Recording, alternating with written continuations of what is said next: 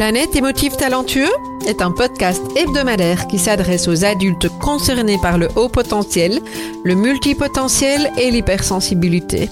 À tous ceux qui vivent avec le sentiment de décalage et qui se posent mille et une questions. Vous découvrirez des clés pour vivre pleinement votre singularité de façon authentique par le biais d'entrevues avec des experts du haut potentiel et de l'hypersensibilité, des témoignages ainsi que des épisodes solo relatant de nombreux conseils dans le domaine.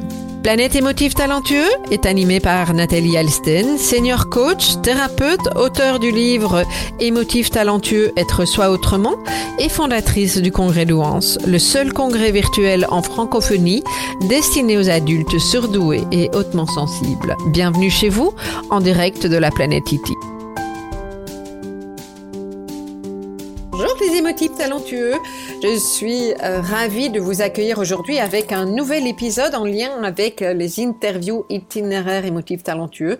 Mon invité du jour, France Drion, coach, qui va nous parler de sa multipotentialité couplée à une euh, haute sensibilité. Elle va nous parler de cette intensité qui lui a permis de se construire dans les différents aspects de sa vie. Elle va également aborder cette notion d'autorisation qui n'est pas toujours évidente quand on est concerné par la haute sensibilité et euh, la multipotentialité, autorisation à être soi. Et elle va nous parler de rester vivant. On retrouve euh, France tout de suite. Alors, quel est le terme que tu préfères au potentiel, multipotentiel ou hypersensible? Hmm, Je dirais multipotentiel. Ok. Pourquoi? Parce qu'il y a cette, euh, cette notion de multitude, de multiplicité, de, de champs possibles. Et j'aime beaucoup ça. Après, tu me demandes de choisir parce que je me reconnais quand même dans les trois. Mhm. Euh, mais c'est vrai que j'aime bien la côté, le côté de la multi, de la du multipotentiel pour cette, ce côté euh, multiplication, multiplicité, euh, choix. C'est vraiment ça, choix. Cadeau ou fardeau? Cadeau, moi. Mhm. Ah, Qu'est-ce que tu mets comme cadeau là derrière? Moi, j'ai l'impression d'avoir un champ possible devant moi et que rien ne m'est interdit, en fait, tout m'est autorisé. c'est génial ça. Mais... Est-ce que ça veut dire que ça a toujours été le cas ou pas? Ah non, pas du tout, pas du tout. Mm. Euh, avant, en fait non, c'est pas vrai. Ça a toujours été le cas, sauf que quand tu es enfant, tu te poses pas la question. Et puis, euh, c'est au fur et à mesure de, de, de, de l'adolescence où je me sentais très différente et en plus, on m'avait étiqueté comme le vilain petit canard de la famille. Donc, du coup, j'avais vraiment cette impression que ben, moi, c'était normal que je fasse pas comme les autres parce que de toute façon, j'étais le vilain petit canard, donc c'était OK. Et puis, ben, à un moment donné, je crois que c'est quand j'ai commencé à rentrer dans, dans le milieu professionnel, Là, je me suis dit, ben, ce serait bien que tu rentres dans une case, et sans, mais, mais pas trop dans la case quand même. Hein. Donc, dans le sens où moi, je voulais une belle maison, je voulais me marier, je voulais des enfants, ben, un peu comme tout le monde, et je trouvais que mhm. c'était très chouette. Et, mais il fallait pas que ce soit dans le même ordre que tout le monde. Moi, j'ai d'abord mon compagnon qui a habité chez moi, mais on n'était pas vraiment ensemble. On a construit la maison, qu'on a eu Lisa, qu'on n'habitait pas encore dans notre maison, on habitait dans notre tout petit appart, mais on vivait pas officiellement encore ensemble. Enfin, et puis on a fini par se marier des années après. Enfin bon, bref, c'était toujours dans il fallait que ce soit un peu différent de la norme. Mais consciemment, ça euh, Oui, parce que je voulais pas que ce soit. Il y a une part de moi qui voulait pas que ce soit fait comme tout le monde. Ouais. Mais en même temps, le comme tout le monde me rassurait aussi. Mmh. Mmh. Et puis à un moment donné, ben, euh, je me suis, je crois que c'est à mes 32 ans. Non, c'est à mes 30 ans d'abord. Première grande réflexion de ma vie. Je crois que c'était un gros chiffre. Je m'étais prise une journée de congé au terme, toute seule avec moi-même, pour faire un petit bilan de mes dix dernières années. Et je me suis dit que je me faisais chier comme un rat mort dans ma vie. Waouh. Et il m'a fallu un moment, évidemment, avant de passer à l'action. Et je crois que c'est à mes 32, parce que ça m'a vraiment marqué ces 32 ans dans la tête de me dire, j'ai 32 ans, j'ai encore la vie devant moi, il faut que je fasse des choix. Et c'est là que j'ai décidé de quitter mon mari, j'ai décidé de, de, de, changer de vie, de changer de métier, de, repartir dans un autre champ possible. Mm-hmm. Et mais à ce moment-là, euh, est-ce qu'il y avait encore cette part de toi qui pensait que tu étais le vilain petit canard parce que tu ne comprenais pas ton, ta singularité ou tu avais déjà mis des mots dessus? J'ai jamais cherché à mettre des mots dessus mm-hmm. Parce que j'aime pas les cases. Donc, vu que j'aime pas les cases, je cherchais pas à... C'est que, enfin voilà, moi, à l'époque, j'étais nutritionniste. Et donc, j'ai toujours entendu parler des végétariens, des, des chics, des tchaks, du régime et ainsi de suite. Et je trouvais ça bizarre d'aller toujours besoin d'avoir besoin de, de, se mettre dans une case pourquoi pas juste être soi avec ben, ces différences c'était ça moi ma vision des choses mais plus je rencontrais des gens qui me racontaient qu'ils avaient été diagnostiqués au potentiel ou hypersensibles ou multipotentiels, plus je me disais, tiens, ça me parle aussi ce qu'ils racontent, ces gens-là. Mm-hmm, mm-hmm. Et donc, j'ai un peu été euh, pianotée sur mon ordinateur pour découvrir un petit peu, et, c'est vrai que je me reconnaissais dans plein de choses. Et en même temps, ben, si on parle du côté hyper émotif, par exemple, bah, spontanément, je t'aurais dit, bah, non, pas du tout. Moi, je me reconnais pas du tout là-dedans, alors qu'au moindre truc dans un dessin animé, je pleure. Et, euh, et, et c'est mon compagnon actuel qui me dit, toi, du, coup, tu n'es pas du tout hypersensible. Hein. Non, toi, tu, tu, vois, tu vois un coucher de soleil, tu pleures. Euh, tu vas à un enterrement, tu connais personne. Tu vois les gens qui pleurent, tu pleures. Euh, tu vois les gens qui sont joyeux, tu es joyeuse. Ah ouais, bah si, un petit peu quand même. Mais j'ai ce côté très contrôlante. Bah, je reste une entrepreneuse. J'avais comme un, comme quelque chose qui dit, il faut que ça se voit pas tu peux pas montrer tes émotions. Donc, euh, et donc, c'est le moment où c'est sorti, c'est sorti fois 10 000 et, et j'étais pas préparée. C'est un petit peu comme le premier jour où tu es réglé, tu pas préparé. Et eh ben, euh, c'était pareil. Oui, c'est ça en fait. À un moment donné, tu pas préparé parce que euh, on n'a pas mis de conscience là-dessus. Euh, on t'a pas aidé à en mettre, et puis il y a cette comparaison au reste de, de la société, aux gens qui, qui fonctionnent autrement, et, et, donc en fait tu te prends le truc en pleine figure, c'est ça que je comprends. Ah, mais complètement. Et puis, mhm. moi, j'ai une sœur qui est dans l'archétype de l'hypersensibilité, où on lui excuse plein de choses parce qu'elle est hypersensible. Et donc, du coup, bah, moi qui viens avec mon, ma variante de l'hypersensibilité, beaucoup plus dans l'agression, beaucoup plus dans, dans la colère et ainsi de suite, en tout cas, ça, c'est la manière dont mes parents voient, bah, pour eux, moi et mon hypersensibilité, elle n'existe pas, parce que ma sœur est l'archétype de l'hypersensible, donc elle est hypersensible, mais pas toi. OK. Donc, c'était pas facile non plus pour moi d'accueillir cette part, de, mhm. cette part-là, en sachant que ben, on est, il y a, y a, plein de variantes d'hypersensibilité, il y a plein de variantes de multipotentialité, de haut potentialité. C'est, c'est à la fois moi ce que je trouve magique. Tout à fait. Euh, mais ça rejoint hein, ce côté multiple dont tu parles en soi, mais aussi avec, euh, avec d'autres personnes. C'est pas parce qu'on a alors, parfois, je parle d'étiquette parce que pour moi, une étiquette, elle se colle et elle se décolle, mais ça peut parfois être intéressant de, de s'identifier parce qu'effectivement, on se retrouve dans une grille de lecture qu'on fonctionne nécessairement comme, comme, comme, les autres. Et ça, c'est tellement important. Il y a autant de manières de, de, vivre son hypersensibilité ou son haut potentiel ou son multipotentiel que, que, que de personnes. Et c'est tellement essentiel de pouvoir entendre ça, je trouve. Waouh! Euh, merci de mettre en avant effectivement ces différentes manières de vivre son, sa, haute euh, sensibilité. Bah, tu entends, moi je dis haute sensibilité parce que le mot hyper peut avoir une, une mhm. connotation parfois. Et euh, le, la personne qui a quand même euh, aidé à bien connaître cette fameuse hypersensibilité, c'est Hélène Aron, hein, une américaine qui a mis en place des études scientifiques. Et en anglais, c'est highly sensitive et highly se traduit par haut. Donc voilà. La, question que je, me pose aussi quand euh, tu expliques euh, vis-à-vis de tes parents, euh, je crois, te connaissant un peu, que tu es assez bien dans l'action. Mm-hmm. Est-ce que est-ce qu'on pourrait dire, je fais une hypothèse, hein, je ne sais pas du tout si c'est juste, mais euh, est-ce que euh, dans l'hypothèse que je formule, c'est euh, il se pourrait que tes parents aient associé le fait que tu sois très dans l'action ou dans l'action à, la non-possibilité d'être une vraie, entre guillemets, hypersensible. Je ne sais pas si je suis claire dans ce que je raconte. Mais... Alors, je ne sais pas si c'est si c'est mes parents ou si c'est moi-même. D'accord. Tu vois, parce que ah c'est comme si mon, mon côté action est une manière aussi de camoufler ça. Mhm. Oui, tout à fait. Tu vois, déjà toute petite, ma maman me disait que quand elle venait près de moi pour avoir des câlins, je lui disais non, a déjà eu. C'était déjà non, non, non, mais tout ce qui est trop émotif, vous éloignez de moi, s'il vous plaît, c'est pas gérable. C'est trop. Et, euh, et, ce qui est, enfin, donc je sais pas, je pense pas que mes parents soient vraiment, je pense qu'ils ont mis les, couches supplémentaires, mais je pense que la, la clé, c'est moi. Ouais, oui, mais merci de repréciser ça, de revenir à toi effectivement dans euh, cette manière de fonctionner. Euh, est-ce que ça veut dire que euh, ta sœur, par exemple, avait plus besoin d'être câlinée que, oui, tout à fait. Mmh, mmh. Oui, très très fort elle. Elle était en demande, en besoin et elle était fort dans la, elle était fort réceptive déjà à tout ça. Mmh, Donc c'est intéressant pour les parents qui nous écoutent aussi de, se rendre compte que euh, l'hypersensibilité, c'est euh, pas que pour les parents, hein, mais euh, que nos enfants vont, vont, réagir avec une hypersensibilité de manière complètement complètement différente. Qu'est-ce que t'apporte à ton hypersensibilité aujourd'hui? Hmm. Ben moi, j'ai l'impression que c'est comme si j'avais demandé à la vie d'être en vie hmm. et de me sentir vivante. Et alors, au début, quand euh, j'ai toutes ces émotions qui, qui ont surgi, en, enfin surgi, je pense presque normalement, mais vu qu'elles avaient été étouffées pendant tellement d'années, ben ça avait tout été vraiment exponentiel.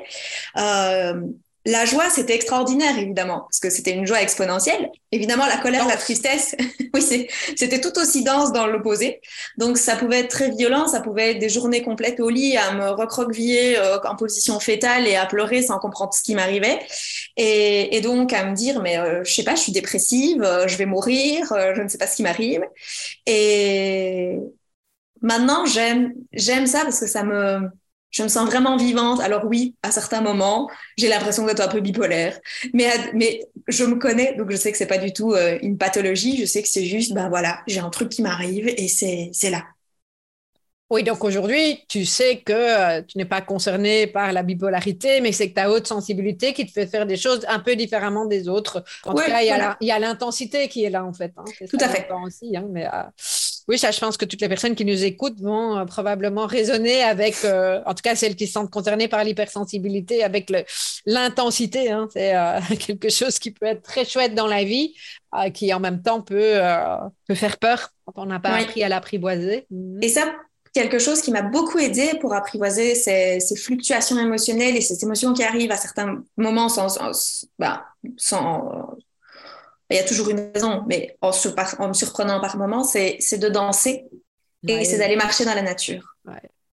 Ça, ça m'apaise énormément. Pouvoir danser mon émotion, comme ça, je n'ai pas besoin de la nommer, je la danse. Parce que ça aussi, nommer des émotions quand jamais je n'avais. Moi, je connaissais euh, quatre émotions à tout casser. Et encore, euh, c'est ça. Quoi. en tout cas, je connaissais très bien la colère, plutôt bien la tristesse. La joie, je, j'avais, je m'en étais complètement déconnectée. J'avais l'impression que c'était quelque chose qui n'était pas pour moi, qui était pour les autres. Et, euh, et par contre, j'apprenais à découvrir cette espèce de sérénité. Pour moi, dès que j'étais pas en colère ou en tristesse, mais la sérénité, c'était, c'était le calme, en fait. Donc, euh, et puis, ben, du coup, j'ai appris qu'il y avait un autre panel assez vaste, dont je ne suis pas encore connaisseuse de, de tout, loin de là. Mmh, mmh. Et donc, je trouvais danser les marchés, c'était une chouette, euh, une chouette c'est d'ailleurs toujours une chouette manière de les, de les faire passer, en fait. De fonctionner, oui, non, c'était génial. Euh, tu as parlé tout à l'heure de te sentir différente. Ton moment de décalage mémorable, tu t'en souviens? Mon moment de décalage ou un moment de décalage mémorable, si je fais référence à ce que moi j'ai vécu, il n'y en a pas eu qu'un. Ben, je vais dire le plus récent, c'est quand euh, c'est cet été, j'ai eu euh, des, des, soucis euh, professionnels et je me dis, ben, je vais repostuler dans le salariat. Et j'en parle avec une de mes meilleures amies, avec qui on a fait nos études, et elle me regarde et elle me dit, mais France, tu me fais rire, tu sais que tu es inapte au salariat? Waouh Ah ouais, ben voilà. Et comment tu as reçu ça? Ah, mais c'est comme si ça venait de me recadrer direct en me disant arrête de chercher des excuses, trouve des solutions à ton problème, mais ne pense pas que le salariat va t'aider. Non, c'est intéressant, ça, effectivement. Est-ce que tu avais euh, une partie de salariat dans ta carrière? J'ai eu quelques années de salariat à mi-temps mm-hmm. dans une euh, salle de sport où j'étais nutritionniste mm-hmm. à l'époque. Et c'était une chouette, c'était une chouette expérience. On n'était que trois à travailler, donc euh, moi j'ai, oui, je suis inapte au salariat, je suis inapte au travail d'équipe quand c'est pas moi qui gère en fait. Donc, euh... as le mérite d'être honnête, hein c'est conscient en tout cas. Hum, hum. Donc quand j'ai trouvé, j'ai eu des stages en hôpitaux, c'était l'enfer. Je me cachais au dernier étage de la cage d'escalier euh, sur le toit pour que le temps passe tellement j'en avais ras le bol. Euh, mais non, moi je suis, non, ces expériences-là n'étaient pas, enfin, elles étaient nécessaires pour me rendre compte que ce n'était pas pour moi. D'accord. Et donc aujourd'hui, qu'est-ce que tu sais dans ta multipotentialité, puisque c'est le mot qui te parle le plus, qu'est-ce que tu sais qui est important pour toi au niveau euh, professionnel, si tu veux rester dans ton axe? Bah, Déjà, de prendre conscience que le vilain petit canard, au final, il devient un signe. Mm-hmm. Ça, c'est une première chose qui est importante parce que tant qu'on reste dans l'idée du vilain petit canard, on reste un vilain petit canard. Et donc, on est toujours dans cette, euh, dans cette incompréhension, dans cette victimisation, dans, enfin, dans, dans, ce que je perçois en tout cas, hein, et, et, dans ce que j'ai été pendant des années. J'étais dans cette colère, dans cette forme d'injustice, euh, je trouvais pas ça normal, euh, je me posais toujours la question du pourquoi moi je vis ça. Non. Maintenant, je pars plutôt de l'idée de Bon, c'est quand que tu deviens un signe Quand je recommence avec ces questions-là, parce qu'il ne faut pas dire que je ne suis jamais plus un petit vilain petit canard, ça m'arrive encore souvent de revenir mmh. comme ça en mode Calimero.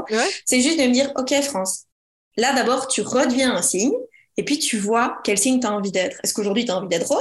Est-ce que tu as envie d'être bleu? Est-ce que tu as envie d'être blanche? Est-ce que tu as envie de voler, de rester autour du lac? Euh, Est-ce que tu as envie de faire un petit tour à la mer? On verra. Mmh. Donc, j'entends vraiment ce côté euh, acceptation de qui tu es dans ta singularité, en fait. Oui. Mmh, mmh, Est-ce que c'est toujours facile? Non. À quel moment, si, tu es OK, nous partager à quel moment c'est plus compliqué, justement, et, alors qu'est-ce que tu fais de ces moments-là, en fait? Ben, Les vrais moments où c'est plus compliqué, si je parle dans le côté entrepreneuriat, c'est dans les moments où je dois m'investir et m'engager euh, sur des, sur, je vais pas dire des dossiers, mais sur des, des activités qui ne me passionnent pas et dans lesquelles je trouve pas spécialement de plaisir, mais clairement qui doivent être faites. Et là, je trouve, je, je trouve que mon cerveau est d'une créativité affolante pour me trouver des activités vachement plus cool à faire.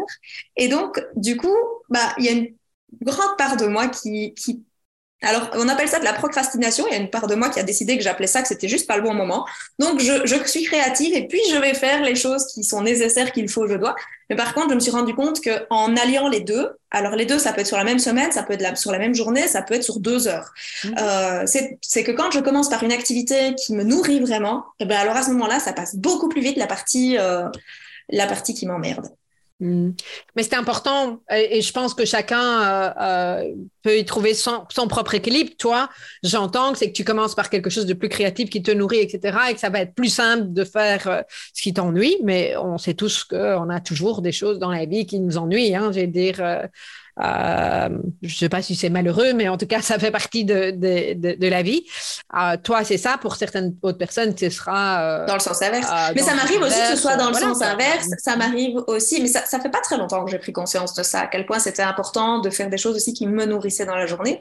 Et je m'autorise aussi à ce qu'il y ait des semaines complètes où ce soit que des choses qui me nourrissent et que du coup, j'ai pas du tout avancé sur les choses soi-disant essentielles qui deviennent tout à coup très secondaires. Et puis après, bah, j'ai dû faire appel à la, à, la gestion de la culpabilité de mon retard. Mais donc, j'entends cette autorisation qui est, qui est importante. Ah, c'est OK, je m'autorise et en m'autorisant, il y a une forme de, de puissance en fait qui se met en place. C'est ça que j'entends. Bah, je ne sais pas si c'est une forme de puissance, mais en tout cas, beaucoup, j'aime beaucoup être au contact avec des personnes âgées. Et à chaque fois, quand tu parles avec des personnes âgées, mais parfois pas besoin d'être très âgées, plus âgées que moi, euh, il y a cette notion de faites-vous plaisir, profitez des gens que vous aimez. Euh, et, ben du coup, je me dis, ben moi, j'ai pas besoin d'être vieille pour pouvoir le faire en fait. Hein, je le fais déjà, donc euh, ben, c'est pas grave. Mon travail, si, si c'est que dans deux ans que j'aurai plus de succès à la place de demain, est-ce que c'est le plus important? Ben je sais pas, je saurai ça à la fin de ma vie. Oui, ouais, ouais, c'est important. Merci. Est-ce qu'il y a quelque chose qui te freine actuellement? Dans ma multipotentialité? Oui. Bah justement, cette capacité d'être sur plein de fronts en même temps et parfois, du coup, de ne pas savoir quel est le prochain pas. Mmh, mmh, mmh. Et alors, quand, quand tu sais pas quel est le prochain pas, qu'est-ce que. Euh, comment tu t'y prends, en fait? Parce que ça, je pense que ça peut parler à pas mal de personnes. Parce qu'en fait, on reste statique Enfin, je ne sais pas si c'est ton cas, mais quand tu ne sais pas quel est le prochain pas, qu'est-ce que, qu'est-ce que tu fais que tu ne fais pas, toi? Bah, Quand je ne sais pas quel est le prochain pas, clairement, je fouille. Mhm. Je, je, regarde en arrière et je, refais, je marche à reculons ou je vais faire un petit tour sur le côté. Euh, donc, euh, donc ça, ça, c'est, ça peut être vraiment problématique, hein, surtout quand on mhm. entreprend. Parce qu'on là, alors, on va vraiment dans de la procrastination et c'est des durées qui sont de plus en plus, de plus, plus ou moins longue en fonction du moment où on va trouver le prochain pas. Euh, moi, ce que je fais, c'est que chaque année, je fais un vision board. qui évidemment se réalise chaque année. Et du coup, ben, chaque année, il évolue, il change. Il y a des photos que j'enlève, d'autres que j'ajoute, et ainsi de suite. Et je reviens devant et je regarde, tiens, qu'est-ce qu'il a maintenant? M'inspire dans ces images et comment est-ce que je peux un peu plus devenir cette personne-là? Et alors, à ce moment-là, ben, le cerveau, il déconnecte quelque chose et j'ai des informations qui arrivent. Alors tu reconnectes au sens, en fait, c'est ça que j'entends aussi, hein, puisque ton vision board, tu l'as construit avec sens, j'imagine, en tout cas. Mm-hmm. Mm, mm. Oui, merci pour, euh, pour ça. Euh, si un ami parle de toi, qu'est-ce qu'il dirait? Oh, elle est sympa Mais encore? Euh, Souvent, ce qui vient, pour avoir fait ces exercices-là avec, euh, avec nos amis, justement, c'est que j'inspire confiance. Hmm. J'ai cette capacité, quand les gens euh, discutent avec moi, que j'inspire confiance. Euh, par contre, c'est comme s'il fallait mériter cette confiance, c'est que je suis très froide. Je peux être très, très froide au premier abord. Et, et, quand on outrepasse ça, bah à ce moment-là, souvent les gens ont facile de, de, se livrer, de me partager, de, de discuter. Est-ce que tu as pu mettre de la conscience sur, euh, euh, moi ce que j'appelle la graine de sagesse, hein, graine de sagesse, c'est euh, comprendre, observer la raison pour laquelle quelque chose se passe d'une certaine manière chez nous. qu'est-ce qu'elle est en train de faire pour toi, cette froideur tu sais? Ah, mais la froideur, elle me protège. Mmh, mmh. C'est un petit peu. En fait, je, inconsciemment, j'avais, j'ai, j'ai, je me suis rendu compte que j'avais peur des gens.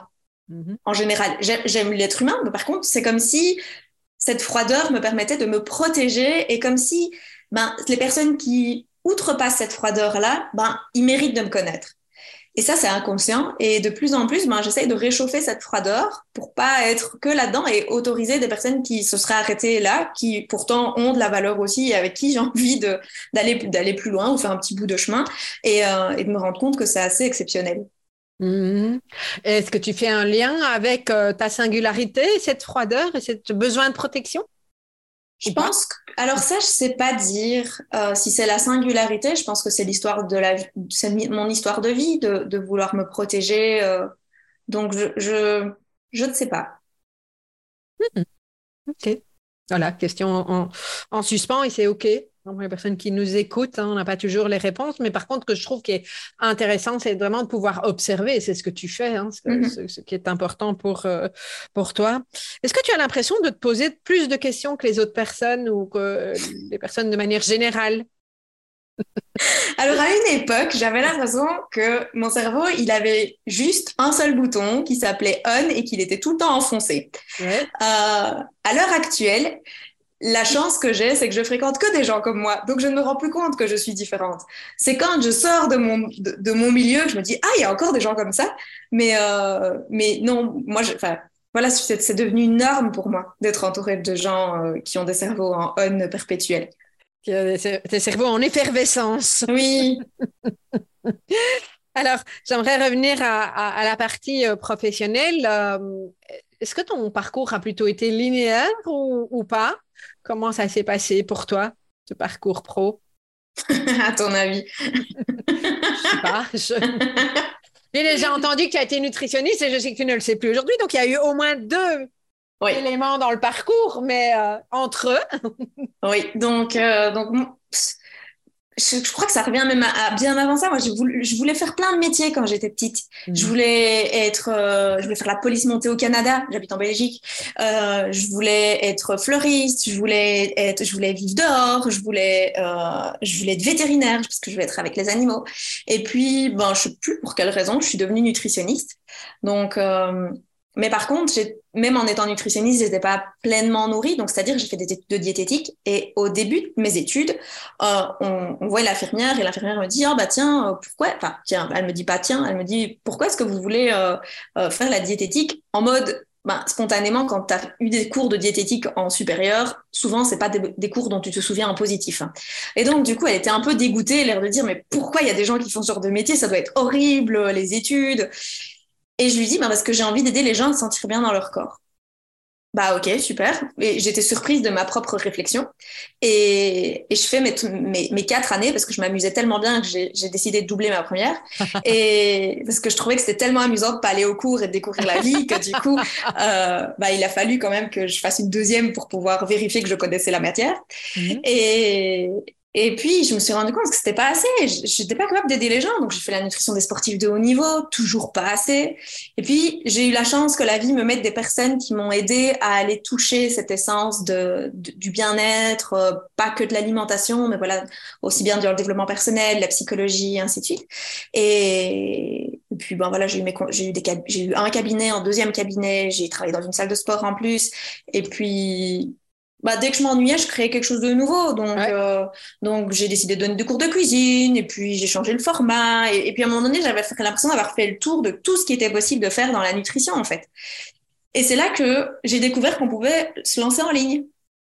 Et je me suis dit, ah, mais c'est trop bien, ça, j'ai pas encore testé. Et en plus, pour le moment, je ne, j'ai fait un genre de burn-out. Alors, je, me plains de guillemets parce que à l'époque, je, ne sais même pas sûr que c'était un burn-out, mais j'avais vraiment un ras-le-bol de ce que je faisais. Je m'ennuyais. Voilà, c'était plus, j'avais plus de feu. Mais je sentais que j'avais toujours ce, cette envie de contribuer, mais je n'étais plus capable de voir les gens physiquement. Et, et là, ben, je me suis lancée en ligne et j'ai créé des programmes en ligne en me disant, c'est génial, j'apprends des nouvelles choses, j'ai besoin d'apprendre, moi j'ai besoin de, de, nourrir aussi euh, euh, mon intellect, je vais dire. Et, donc, j'ai appris le marketing, j'ai appris le marketing en ligne. Euh, comme à une époque, je vendais des compléments alimentaires pour apprendre mhm. le marketing de réseau parce que je trouvais ça génial, le marketing de réseau. Donc, euh, donc voilà. Et puis, ben, le Covid est arrivé. Là, je me suis dit, tiens, ça fait six ans que je suis en ligne, c'est sympa, mais euh, il va y avoir plein de gens qui vont se lancer en ligne. Moi, j'arrête, je fais une petite pause.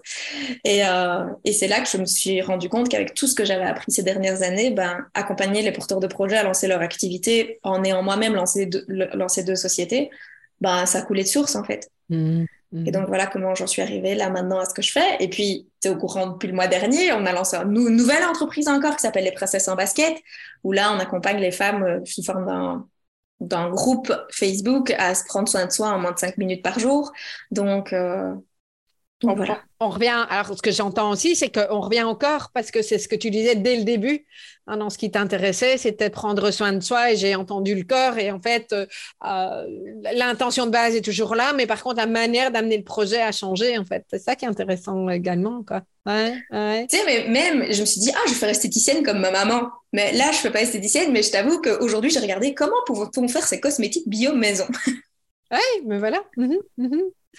Alors, on parle souvent du multipotentiel au niveau professionnel, mais euh, en tout cas, dans mon expérience, le multipotentiel, dans l'absolu, il se traduit bien ailleurs. Comment ça se traduit en dehors de la sphère professionnelle pour toi? Ben moi, ça se traduit vraiment par c'est vraiment la créativité sous plein de formes. Ça veut dire que euh, tu me demandes de faire une copie d'un dessin, c'est pas spécialement ça. Pour moi, ma, ma forme de créativité. Moi, j'aime bien J'aime bien peindre, j'aime bien dessiner, certes, mais j'aime mieux de reproduire ou de prendre une pâture à numéro. Ça me guide l'esprit. Par contre, tu vas me demander de cuisiner. Je kiffe cuisiner, pas tout le temps, pas tous les jours, pas de la même manière et pas tout le temps le même style de choses. Euh, Aujourd'hui, par exemple, j'ai accumulé pendant des années des vieilles bougies et je dis à ma fille, et si on faisait des bougies aujourd'hui? Genre de truc, que je sais absolument pas comment on fait des bougies. J'ai été voir sur Internet, on a fait des bougies. Euh, ma fille a des soucis avec son cours d'anglais. Elle m'a dit, allez, Pinterest est mon ami, on va trouver des solutions. Et alors, on a créé tout un module de jeux mémo et ainsi de suite. Et elle s'amuse comme une petite dingue à, jouer. Enfin, elle s'amuse pas, mais on s'amuse mieux de toute façon que juste d'étudier ses feuilles. Euh, et c'est là-dedans, on a un potager. Bah, moi, je m'amuse à, mélanger les couleurs des fleurs, euh, à, les observer. Euh, j'ai des ruches. J'ai, enfin voilà, c'est plein de choses aussi qui font que je me disperse. Est-ce que c'est vraiment de la dispersion? Ah non, parce que moi, ça m'amuse et ça me nourrit. Et dans le côté de l'amusement, il y a des moments où c'est des amusements très joyeux et puis il y a des moments où c'est juste des amusements sereins. Mmh mmh et être dans les abeilles, par exemple, il y a des jours où je suis pleine d'excitation parce que je trouve qu'elles sont magnifiques. Et puis il y a des moments où je suis plus dans l'observation, dans cette sérénité, dans cette paix intérieure. Et, euh, j'adore ça. Mmh Comment tu fais pour... Euh, parce qu'il y a toujours cet équilibre, euh, vu de l'extérieur, très souvent, moi j'ai aussi entendu que je me dispersais. Mhm. Alors que bah non, m'ennuie, je passe à autre chose. Voilà, c'est ça. c'est pas plus compliqué que ça, tu vois. Euh, euh, et ça n'a pas changé, c'est toujours ça, sauf qu'aujourd'hui c'est intégré et accepté. Euh, mais je pense quand même que on peut vraiment, même si on est intéressé par pas mal de choses, on peut vraiment disperser parce que ça devient un vrai trop, même pour soi, même pour nous qui fonctionnons de cette manière-là. Euh, et donc, ça me semble important de trouver aussi cet équilibre. Je te vois, les personnes ne te voient pas faire un signe oui de la tête, mais donc je, le formule. Mais à, quel moment tu sais que tu, te retrouves dans un déséquilibre et qu'il est temps de, de je ne sais pas quoi d'ailleurs? Hmm, ça, c'est une très bonne question. Parce qu'il y a des moments où je suis encore dans le déséquilibre, même souvent. Mhm. Euh, et je crois que ce qui me ramène à l'équilibre, ah, ben, j'ai deux choses qui me viennent. La première, c'est euh, quand la culpabilité devient trop importante. Mhm. Euh, même si c'est pas une énergie que j'aime bien, sur laquelle j'aime surfer, parce mais à un moment donné, elle me remet à ma place en me disant, hé cocotte, c'est sympa, mais maintenant il est un petit peu temps que tu t'y mettes. Et deuxièmement, il y a cette, j'avais parlé de cette notion de joie, euh, de cette joie qui nourrit. Et à un moment donné, c'est comme si mon réservoir il était plein et je peux aller ben, vaguer aux occupations qui m'amusent moins. Mm-hmm. Et donc, tu vas, quand il est plein, tu vas, euh, parce qu'il y a des, les, occupations qui t'amusent moins, tu les gardes pourquoi? Parce qu'elles sont essentielles que tu Oui, oui, là je parle plus, euh, là je parle plus de l'ordre du, du, professionnel. J'avoue que j'ai aussi une grande capacité de déléguer tout ce qui est privé et qui m'ennuie. Donc, euh, donc j'ai du mal à déléguer ces professionnels, mais par contre, ce qui est privé et qui m'ennuie, ça c'est 100% délégué. Donc, euh, un truc pour ça? Je suis sûre que les auditeurs vont rappeler de ça. Comment bah, tu, sais, j'ai une maman qui m'a toujours dit je travaille pour payer les gens qui font ce que je n'aime pas faire. Mm-hmm. Mm-hmm. Donc, du coup, bah, moi, ça coule de source qu'une femme de ménage, euh, un aspirateur robot, euh, quelqu'un qui fait le linge, c'est, c'est, logique pour moi. Parce que j'ai été élevée comme ça. Après, pour mon compagnon, ça a été, euh, ça, ça, a été un énorme débat, par exemple parce que on n'a pas la même perception cette même perception là. Par contre, je, suis très preneuse d'informations pour tous ceux qui savent déléguer professionnellement parlant, parce que moi j'ai été aussi élevée avec l'idée qu'on n'était jamais aussi bien servi que par soi-même dans le pro, et donc du coup j'ai un peu du mal à déléguer. Amusant ça, mais voilà. Merci pour euh, ce, chouette échange. J'ai juste envie de te demander, euh, pour euh, ponctuer cet échange, tu avais un conseil à, donner aux personnes qui nous écoutent pour vivre pleinement sa multipotentialité. Qu'est-ce que tu leur dirais? Bah Déjà, juste de s'autoriser à découvrir tout ce qui les anime et les nourrit.